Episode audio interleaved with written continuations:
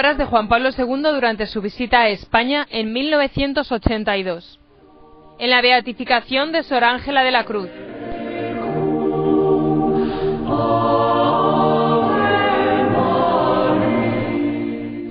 Señor Cardenal, hermanos en el episcopado, queridos hermanos y hermanas, hoy tengo la dicha de encontrarme por vez primera bajo el cielo de Andalucía, esta región hermosa, la más extensa y poblada de España,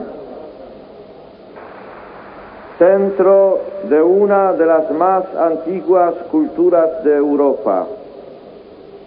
Aquí se dieron cita múltiples civilizaciones que configuraron las peculiares notas características del hombre andaluz.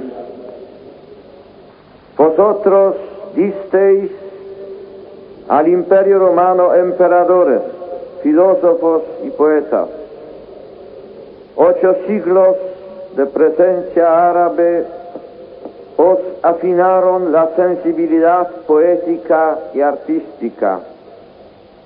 Aquí se forjó la unidad nacional. De las costas cercanas a este Guadalquivir sonoro partió la formidable hazaña del descubrimiento del nuevo mundo y la expedición de Magallanes y el Cano hasta Filipinas. Conozco el origen apostólico del cristianismo de la Bética, fecundado por vuestros mártires y sostenido por vuestros santos Isidoro y Leandro, Fernando y Juan de Rivera, Juan de Dios y el beato Juan Grande, Juan de Ávila y Diego José de Cádiz, Francisco Solano, Rafaela María, el venerable Miguel de Mañara y otras muchas figuras insignes.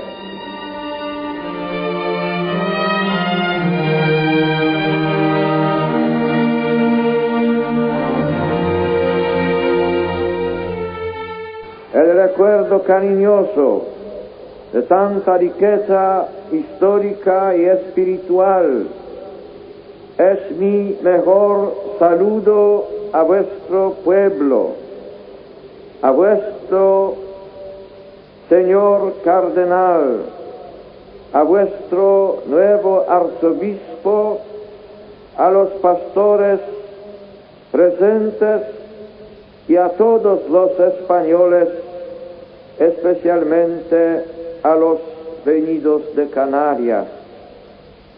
Pero son sobre todo la voz prestada a quien tanto ha dado a vuestras gentes, a mi queridísimo hermano y vuestro amado cardenal que nos acompaña. En este marco sevillano, envuelto como vuestros patios por la fragancia rural de Andalucía, vengo a encontrar a las gentes del campo de España. Y lo hago poniendo ante su vista una humilde hija del pueblo, tan cercana a este ambiente por su origen y su obra.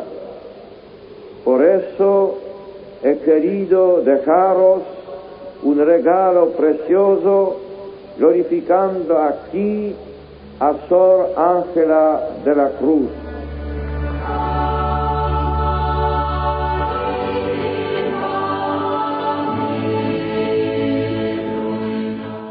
hemos oído las palabras del profeta Isaías que invita a partir el pan con el hambriente, albergar al pobre, vestir al desnudo y no volver el rostro ante el hermano, porque cuando des tu pan al hambriento y sacies el alma indigente, brillará tu luz en la oscuridad y tus tinieblas serán cual mediodía.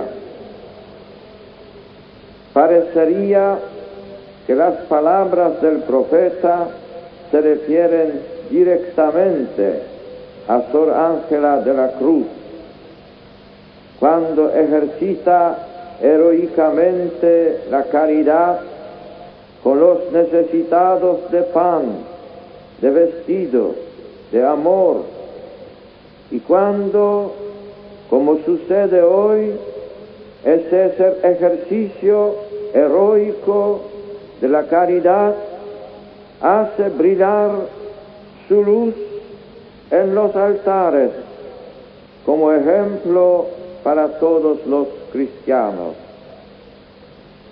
Sé que la nueva Beata es considerada un tesoro común de todos los andaluces, por encima de cualquier división social, económica, política.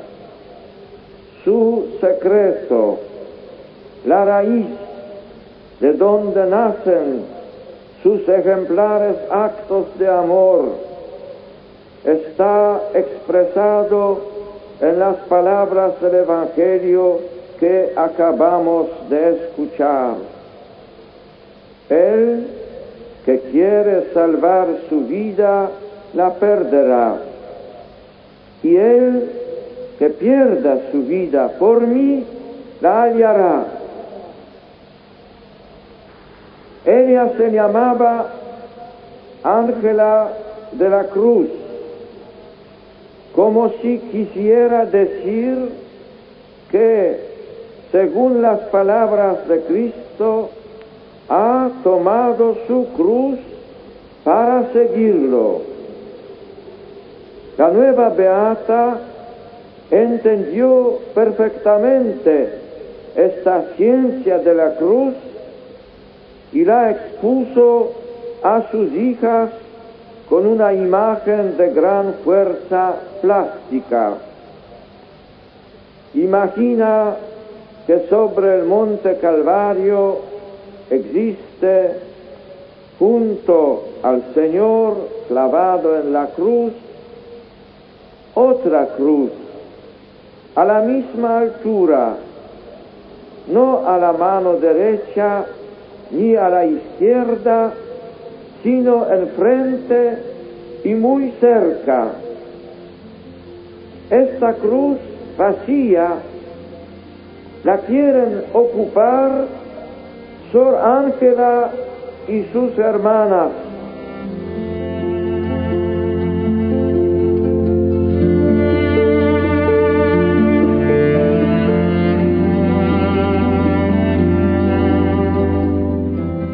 que desean verse crucificadas frente al Señor con pobreza, desprendimiento y santa humildad, unidos al sacrificio de Cristo, Sor Ángela y sus hermanas podrán realizar el testimonio del amor a los necesitados. En efecto, la renuncia de los bienes terrenos y la distancia de cualquier interés personal colocó a Sor Ángela en aquella actitud ideal de servicio que gráficamente define llamándose expropiada para utilidad pública. De algún modo pertenece ya a los demás, como Cristo nuestro hermano. La existencia austera, crucificada de las hermanas de la cruz, nace también de su misión al misterio redentor de Jesucristo. No pretenden dejarse morir vacíamente de hambre o de frío. Son testigos del Señor por nosotros muerto y resucitado. Así, el misterio cristiano se cumple perfectamente en Sor Ángela de la Cruz, que aparece inmersa, inmersa en alegría pascual. Esa alegría dejada como testamento a sus hijas y que todos admiráis en ella, porque la penitencia es ejercitada como renuncia del propio placer para estar disponibles al servicio del prójimo. Ello supone una gran reserva de fe para inmolarse sonriendo, sin pasar factura, quitando importancia al sacrificio propio.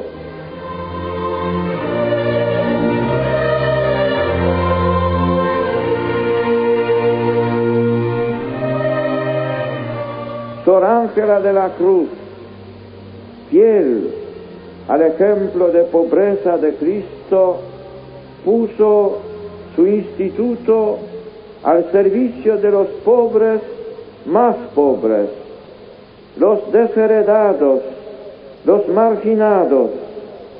Quiso que la compañía de la cruz estuviera instalada dentro de la pobreza, no ayudando desde fuera, sino viviendo las condiciones existenciales propias de los pobres.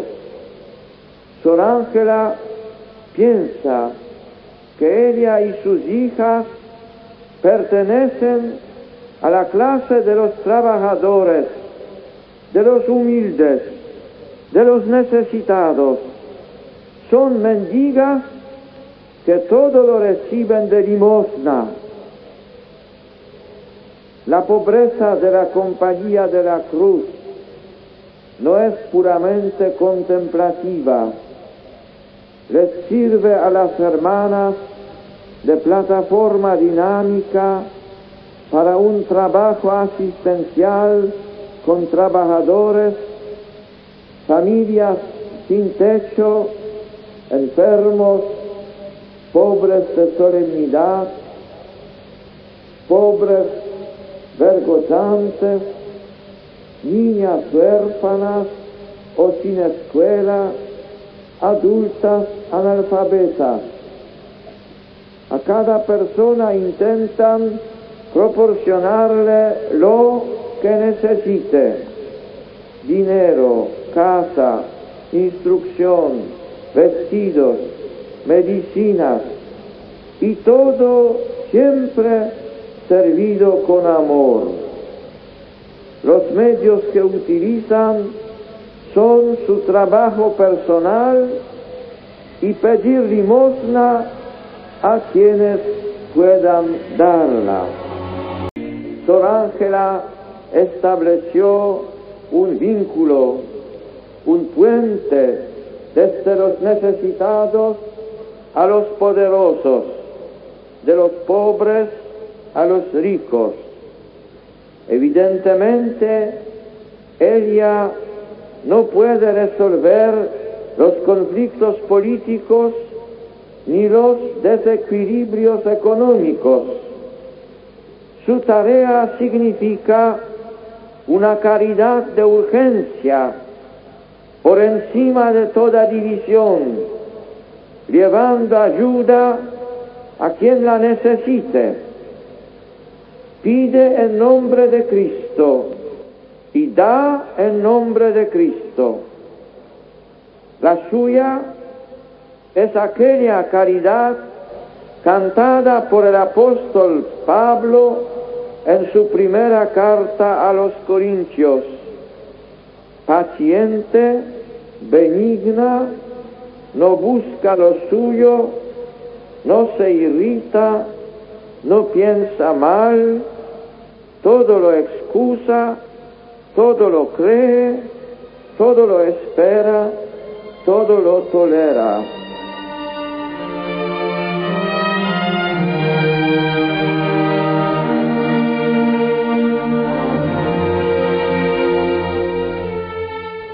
Esta acción testimonial y caritativa de Sor Ángela ejerció una influencia benéfica más allá de la periferia de las grandes capitales y se difundió inmediatamente por el ámbito rural. No podía ser menos, ya que a lo largo del último tercio del siglo XIX, cuando Sor Ángela funda su instituto, la región andaluza ha visto fracasar sus conatos de industrialización y queda sujeta a modos de vida mayoritariamente rurales. Muchos hombres y mujeres del campo acuden sin éxito a la ciudad buscando un puesto de trabajo estable y bien remunerado. La misma Sor Ángela es hija de padre y madre venidos a Sevilla desde pueblos pequeños para establecerse en la ciudad. Aquí trabajará durante unos años en un taller de zapatería. También la Compañía de la Cruz se nutre mayoritariamente de mujeres vinculadas a familias campesinas, en sintonía perfecta con la sencilla gente del pueblo y conserva los rasgos característicos de origen. Sus conventos son pobrecitos, pero muy limpios, y están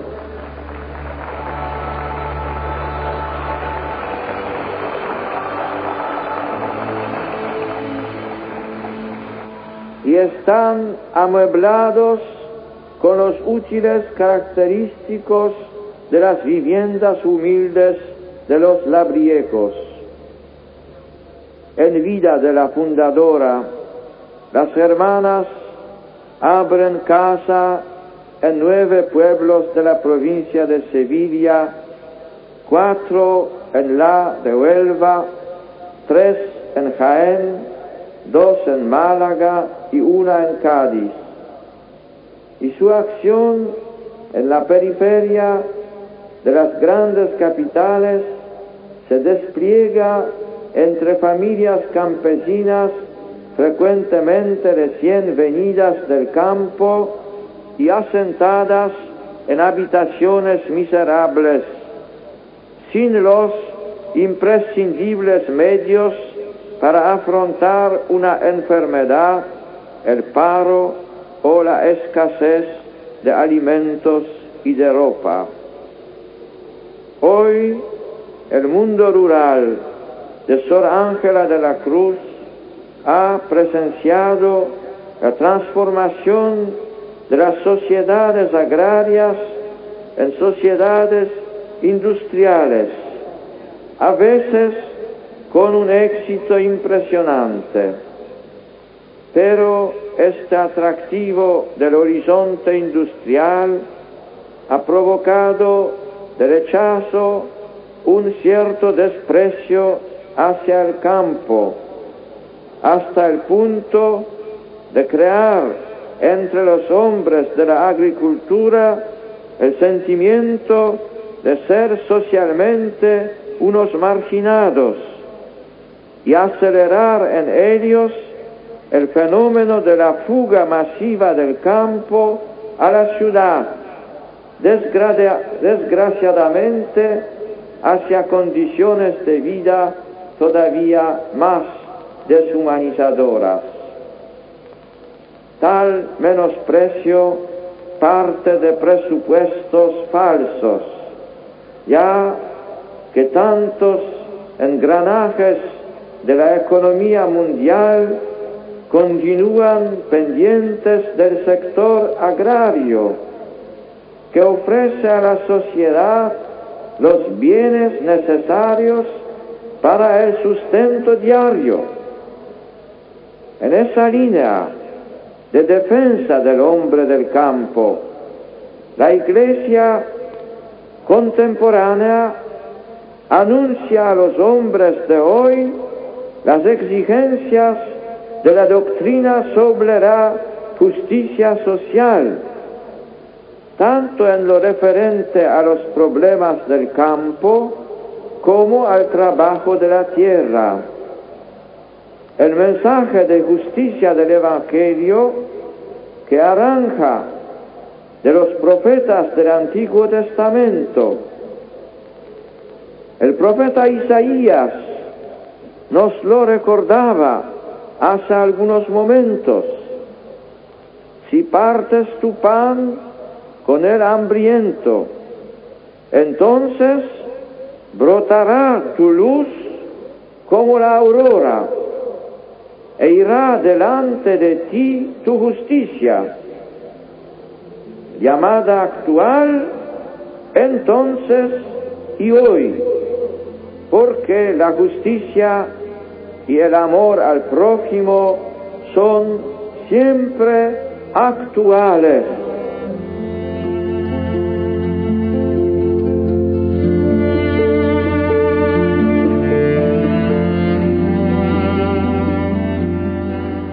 Lo largo del siglo XX, el campo ha cambiado, por fortuna, algunas condiciones que lo hacían inhumano.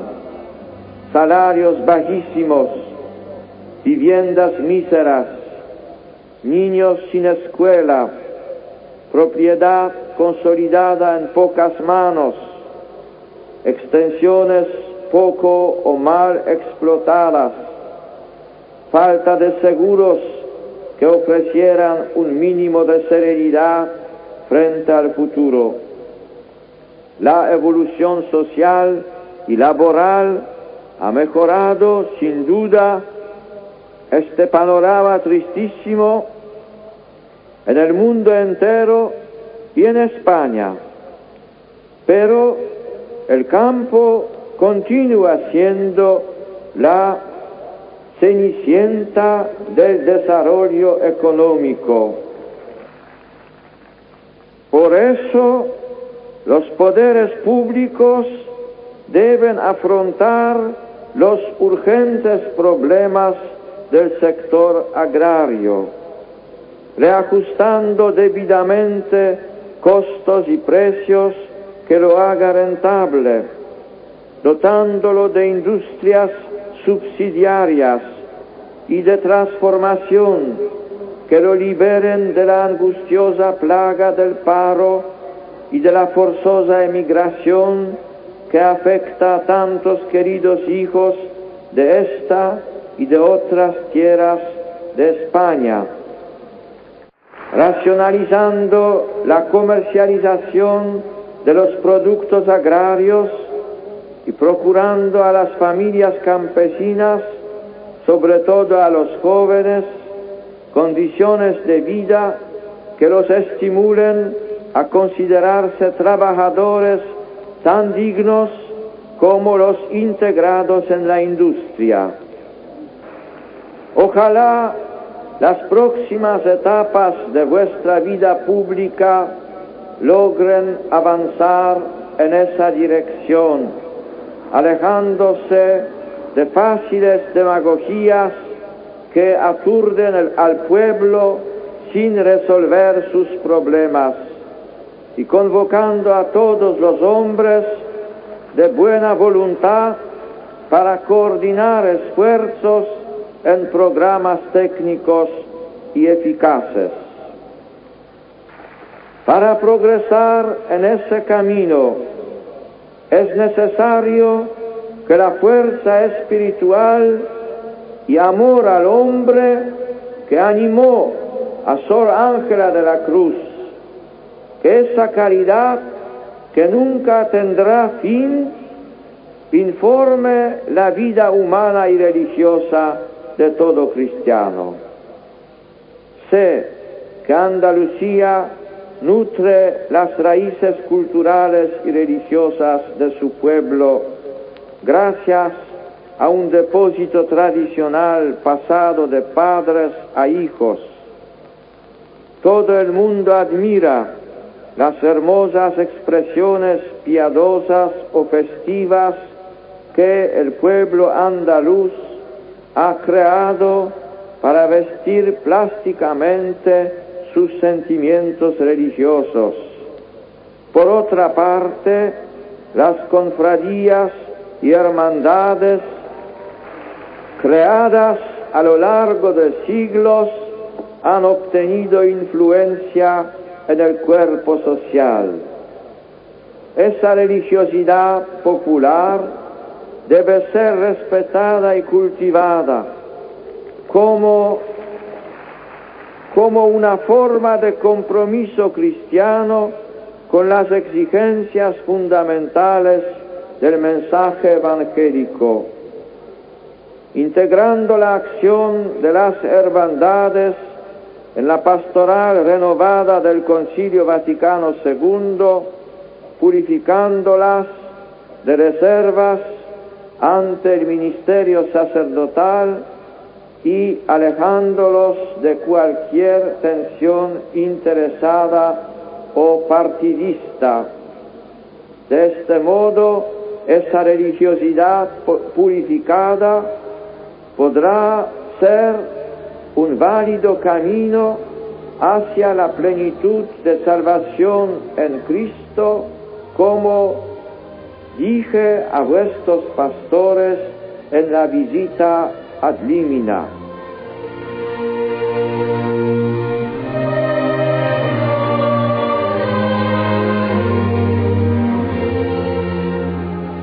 Queridos andaluces y españoles todos, la figura de la nueva Beata se alza ante nosotros con toda su ejemplaridad y cercanía al hombre, sobre todo al humilde y del mundo rural. Su ejemplo es una prueba permanente de esa caridad que no pasa. Ella sigue presente entre sus gentes eh, con el testimonio de su amor, de ese amor que es su tesoro en la eterna comunión de los santos que se realiza por el amor y en el amor. El Papa que ha beatificado hoy a Sor Ángela de la Cruz confirma en nombre de la Iglesia la respuesta de amor fiel que ella dio a Cristo. Y a la vez se hace eco de la respuesta que Cristo mismo da a la vida de su sierva. El Hijo del Hombre ha de venir en la gloria de su Padre con sus ángeles y entonces dará a cada uno según sus obras. Hoy veneramos este misterio de la venida de Cristo, que premia a Sor Ángela según sus obras. Amén.